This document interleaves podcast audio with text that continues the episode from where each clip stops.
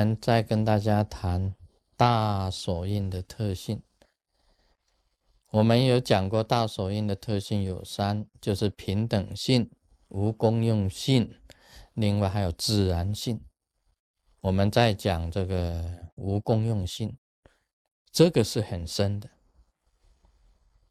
这个让你意会啊，很难去想得到什么是无功用呢？难道大手印呢？修正了以后啊，成就了以后，什么功用都没有了？那修这个干什么？我们修大手印做什么？这个是很难去思议，不可思议，很难去想，很深。今天你请我讲大手印的特性，我可以这样子上来做，跟达摩祖师一样。好。开始讲大手印了，好，完毕，下来。就是不能言说的，不可以讲的，没有文字可以记载的，无功用性，就是他，我告诉你了，四个字，如如不动，就是无功用性。它的特点呢，在于。他修成了以后，根本不用言说，如如不动的那一种境界里面呢，像这样坐着，就是无功用性你说雷藏寺里面的活菩萨哪一尊有功用？每一尊都是坐着，无功用性。这个就是大手印的特色。你知道啊，那个。真正的无功用是什么吗？可以讲是无为，无为就是无功用，无为不做什么，如如不动，无为就是无功用性。那个真正的那个剑术的高手啊，像光本武藏，他在在那个好像是跟人家对敌之前。他是无功用性的，他是坐着，然后安静下来，很静很静的，变成没有，好像没什么作为啊。他鼻子嗅一下，嗯，有杀气，有杀气，这是什么呀？这是无功用性里面的东西。你真正啊，好像是说要跟人打架以前呢，哦，你就先哇动了这个。一直这个好像就这三节棍啊，这样子弄了弄了半天，弄了半天，人家丢一个石头你就倒了。你要很静下来，很安静的下来，让对方先动，你是在做最极静的功夫啊。杀气从哪里过来？你要知道的，这里面有杀气，你可以感觉出来，这个是无功用性。真正的圣贤呢，是以静制动，他很安静的，很安静的，这是无功用性。真正最极静的状态下，才能够产生智慧。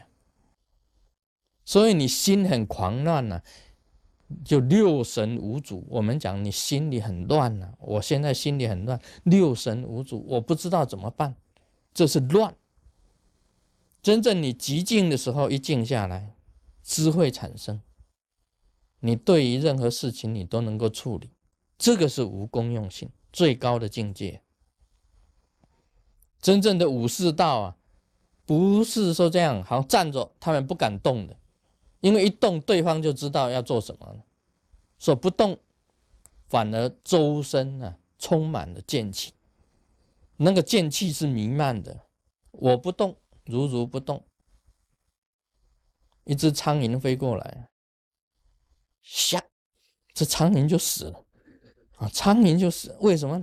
它可以听到苍蝇在飞行的声音。你心不极静呢，怎么如何听到苍蝇在飞的声音？所以，真正的行者啊，真正的高明的行者，是静的，而不是这样子乱毛毛躁躁、乱跳乱跳的那一种，绝对不是这样子。而真正的剑术的高手也是不动的，他可以发出他从发出的这个剑气里面就知道对方的能力到多少，反而非常的悠闲，非常的静止，这一种状态就是无功用性。啊，不要以为无功用性就是什么都没有了，什么作用都没有，不是，它是在静极之中的静极。智慧从静定当中产生，所以佛法三无漏学嘛，啊，戒定慧嘛，先戒你的身体的动，那么由禅定里面呢产生无上的智慧。这个邪佛本来就是这个样子的，邪佛到了最高的境界，像虚空一样包容万物，它本来就是虚空，如如不动的虚空。但万物就在这个虚空之中啊变化，他掌握所有的万物的一切的动，他一静极之中啊掌握一切万物的动，所以我们呢这个学佛的行者必须要知道啊，你不能这样子很虚妄的。啊，对于这些幻外面的一切，你不要去。啊，追逐不去追逐，就是无功用性，是一种无为。但是你为的时候是什么样子呢？你为的话就是智慧，只要一作用就是有智慧的。看起来好像没有智慧，完全是没有智慧的，但是只要一动就是智慧。所以那个好像是说那个武术的高手啊，剑不拔而已啊，剑一拔就是一定要一定要中的，没有说拔剑而不中的道理啊。这个这个武士刀啊，放着一拔一抽出来就是就是中的，所以在安静里面呢，可以显现它本身的为智慧。你假如是经常在动之中啊，你没有办法得到智慧的。所以虚空最静，虚空最有智慧。这个道理就是在这里。另外还有一个自然性，就是任运啊，太极拳最适合这个啊，这样子随着转啊，随转是什么意思？任运，太极就是任运，自然。本来你是虚空而住的，显现什么，你应用什么，啊，这个力啊，从这边来，你这样子给它收起来，再回回去，就是太极。四两拨千斤，就是太极。以柔克刚，就是太极。这个是一种自然自然性。我们学习佛法。这个在所有的万物之中啊，你自然随顺，一切非常的舒适，就等于是在极乐世界一样。